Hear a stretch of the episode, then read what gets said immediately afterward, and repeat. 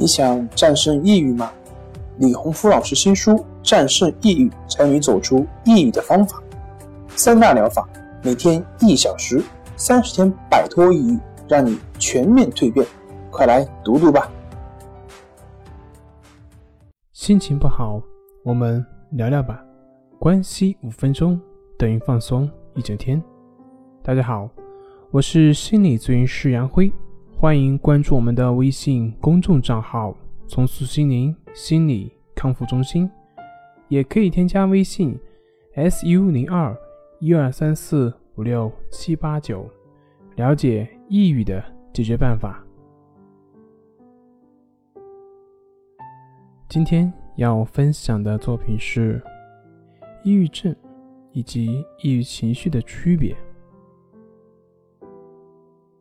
抑郁情绪是我们每一个正常人都会偶然体验到的一种情绪，在生活中充满了大大小小的挫折以及失败，很多人也可能会经历像失业、离婚、失去心爱的人或者其他的等等痛苦。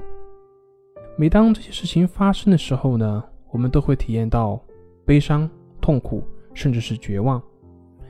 有些人的情绪容易受季节以及环境的影响，比如说在秋季到来的时候突然感到悲伤，有的人呢有时候也会感到压抑，这种情况一般会持续一到两天。这种情绪波动是自然的，会自然的恢复，或者是变化一下环境就会消失。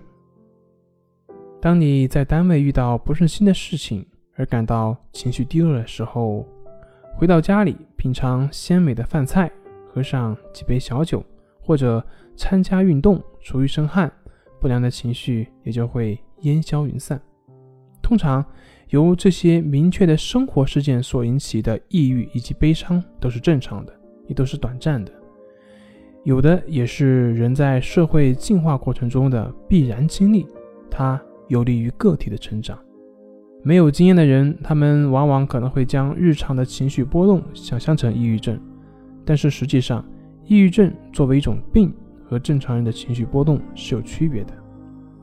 首先呢，情绪波动的程度是不同。作为病态的抑郁症，它的情绪波动范围远远超过了正常人的情绪波动范围。其次呢，抑郁症的情绪波动和正常的情绪波动存在质的差别。正常人的抑郁情绪波动往往与困难的场合、挫折以及事不如意等诱因有关。然而，抑郁症的情绪波动不一定有上面的诱因，有时候可能是在好事连连的情况下发病，比如所谓的升迁抑郁症就是这样的。这类患者呢，尽管事实上按照本人的意愿得到了晋升，但是经过一段时间后，本人就会开始感觉。怎么这么简单？抑郁症也就会随之而来。这些症状重的患者呢，还会伴随着各种躯体不适的症状。一位患者指着自己的胸部说：“这块儿好像有一块石头堵着，痛苦极了。”随着抑郁症进一步的发展，患者的精神麻木了，悲伤的情绪没有了，所有的感情，包括喜怒哀乐，也就全部消失。患者也就陷入了无感情的境地，这就是抑郁症。好了，今天就分享到这里，咱们下回再见。